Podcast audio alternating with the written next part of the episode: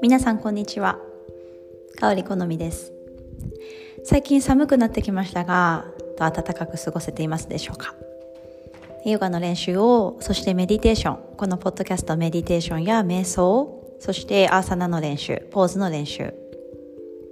10分でも15分でも時間を絞り出して捻出することが大切です。どこか隙間時間を見つけてすぐに取り組むそういうワークを行っていきましょう。今日はきっかけに関するお話です。私たちは何か変化を起こす行動していくそのきっかけが必要です。一個前のポッドキャストで1分間で自分がやりたいことだったりとか進みたい方向をイメージし、すぐに行動に移すこと。でさらにパワフルに感じるためには何かきっかけが必要ですね。私たちが会う人で会った時に何かアドバイスやメッセージをもらえて、でそれに何か気づきを得て次の行動に反映させていくことでとても素晴らしく大切なことです。で、きっかけっていうのはたくさんいろんなところに転がってますので、それを見つけるか見つけられないか、でそれもタイミングだったりとか、自分の精神状態が深く関わってきてると思います。なのでいつでも、ね、いろんな場所にたくさんこう宝石だったりとか宝物が落ちてるように、自分の生活だったりとか時間の過ごし方をイメージしでそれをすぐに拾えるように準備しておきましょう。その宝物を一つ一つたどりその一つ一つの偶然のきっかけを、ね、拾い上げてそれを拾い集めて自分の行動に移していくこと。でそのためには前を向いていくことだったりとか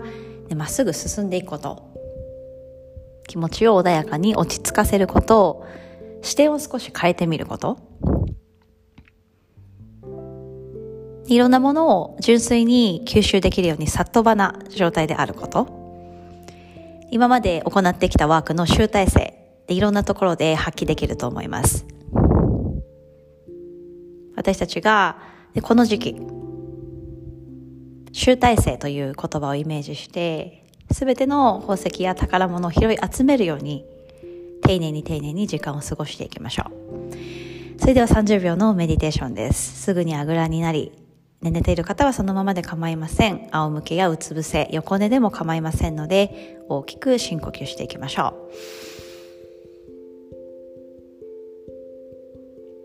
う。10月、11月、12月は私たちが今まで経験してきたことや、今まで感じてきたことを少しずついろんな方向から集めていく矢印を内側に向けるワーク行っていきましょう。で必ず一歩一歩歩んできたその奇跡。道のり足跡。後ろ振り返ると必ずそこにまっすぐな道になってますのでそこに自信を持ちこれからの道筋エネルギーを注ぐ方向。道徳規律哲学いろいろありましたが生き方。自分の生き方は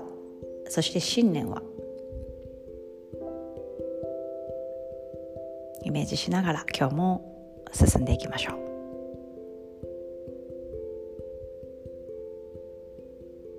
それではゆっくりと手のひら合わせて親指を胸の中心です。胸の中心が親指を押し返すように力強く鼻から吸って深く吐きましょう。今日も良い一日でありますようにそしていいアイデアがたくさん浮かびますように。ナマステ。